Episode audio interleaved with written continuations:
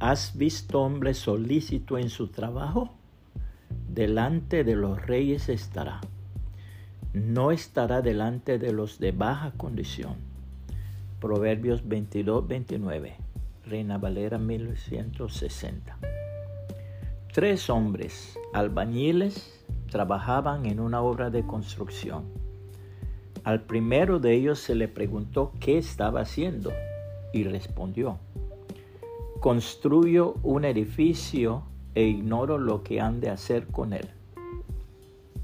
Se le hizo la misma pregunta al segundo y respondió, levanto aquí unas paredes y me gano así el sustento de mi familia.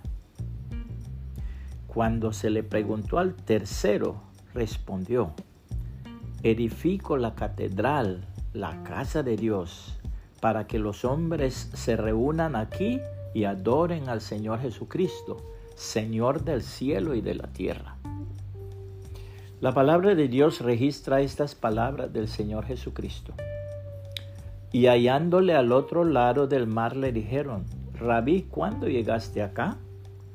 Respondió Jesús y les dijo, de cierto, de cierto os digo que me buscáis, no porque habéis visto las señales, sino porque comisteis el pan y os saciasteis.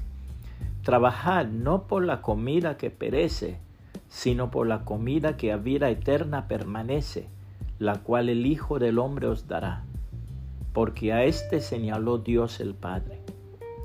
Entonces le dijeron, ¿qué debemos hacer para poner en práctica las obras de Dios?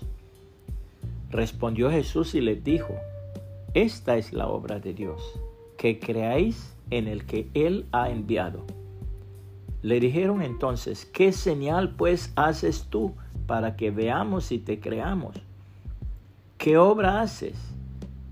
Nuestros padres comieron el maná en el desierto, como está escrito, pan del cielo les dio a comer.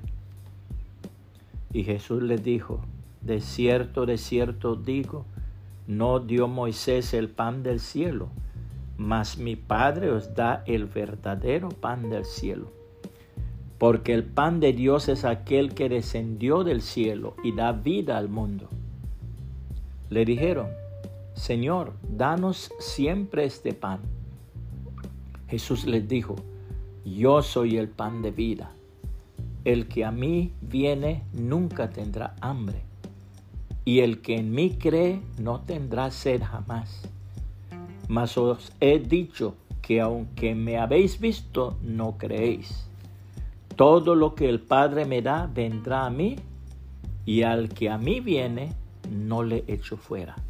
Juan 6, 25 al 37, Reina Valera 1960.